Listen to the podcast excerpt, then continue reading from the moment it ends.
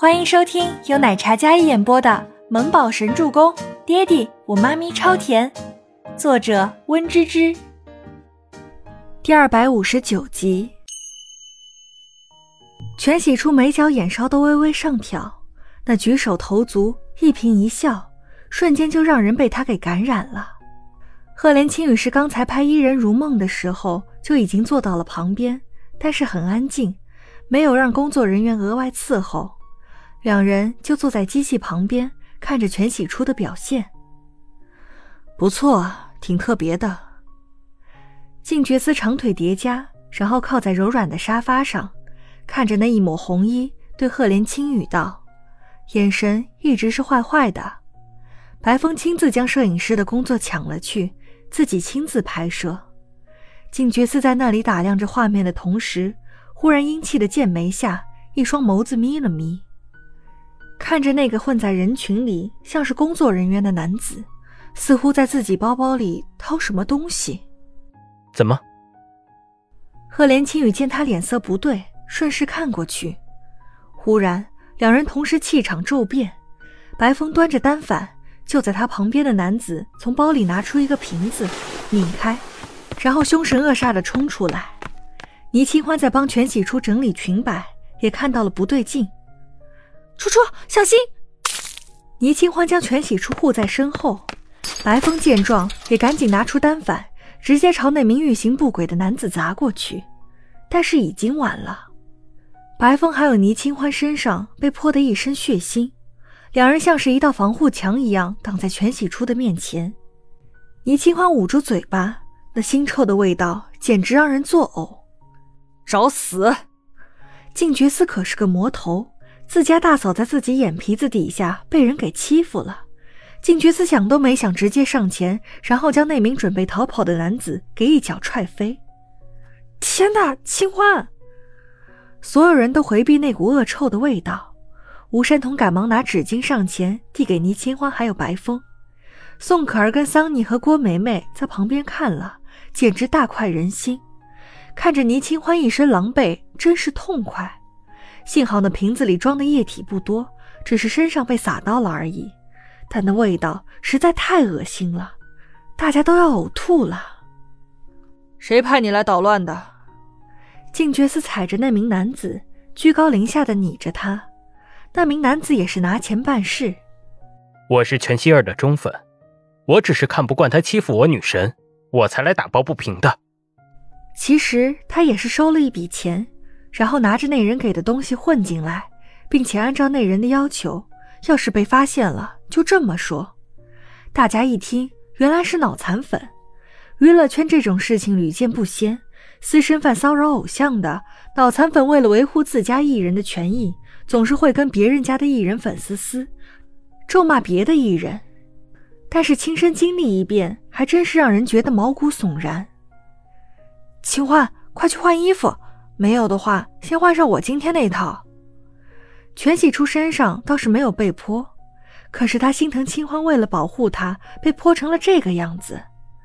白风有自己的助理，还有工作人员的拥戴，大家亲自拿着纸巾、手帕替他擦拭，然后立马准备了干净的衣服。反观倪清欢这边，只有全喜初还有吴山童。缇娜作为小组的同事，也有些焦急，但是找不到干净的衣服。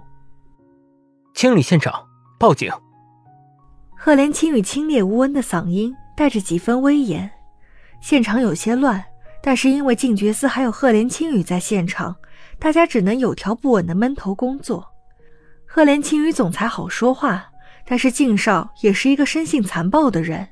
那个人被他一脚踹的直接骨折。给老子说实话！静觉司踩在那名男子的膝盖骨。那手工定制的皮鞋锃亮，带着狠狠的力道。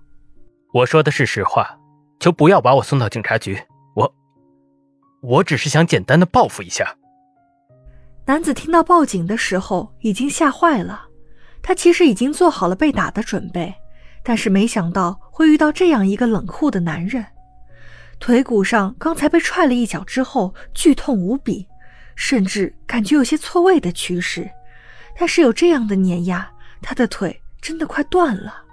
所有人只当静觉寺动怒是因为他本身脾气冷酷，或者可能是因为跟白风关系好，但是没人知道静觉寺跟赫连青羽其实是因为倪清欢。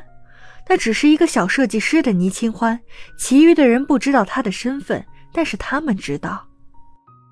先不用管我，让倪设计师准备洗漱和换洗的衣服。白风示意自己的女助理替倪清欢清理，那股味道实在太恶心了。倪清欢捂着嘴巴一直干呕。没事，没事，山童姐，你陪我去洗一下。